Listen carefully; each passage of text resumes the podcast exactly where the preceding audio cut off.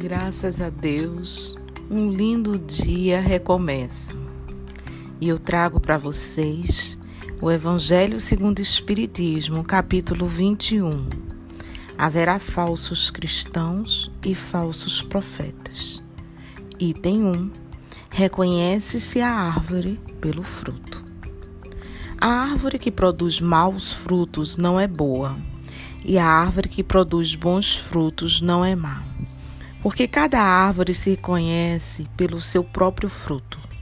Não se colhe figos dos espinheiros e não se cortam cachos de uva de sobre as saças. O homem de bem tira as boas coisas do bom tesouro do seu coração, e o mal tira as más do mau tesouro do seu coração porque a boca fala do que está cheio o coração.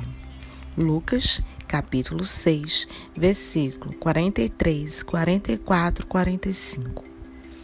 Guardai-vos dos falsos profetas, que vêm a vós cobertos de pele de ovelhas e que por dentro são lobos rapazes.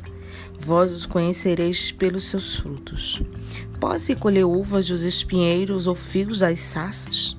Assim, toda árvore que é boa produz bons frutos, e toda árvore que é má produz maus frutos. Uma boa árvore não pode produzir maus frutos, e uma árvore má não pode produzir bons frutos. Toda árvore que não produz bons frutos será cortada e lançada ao fogo.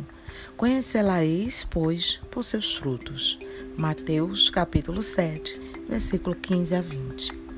Guardai-vos de que alguém vos seduza, porque vários virão sob o meu nome, dizendo: Eu sou Cristo, e eles seduzirão a muitos. Levantam-se-ão falsos profetas que seduzirão a muitas pessoas, e porque a iniquidade será abundante, a caridade de muitos se resfriará, mas será salvo aquele que perseverar até o fim.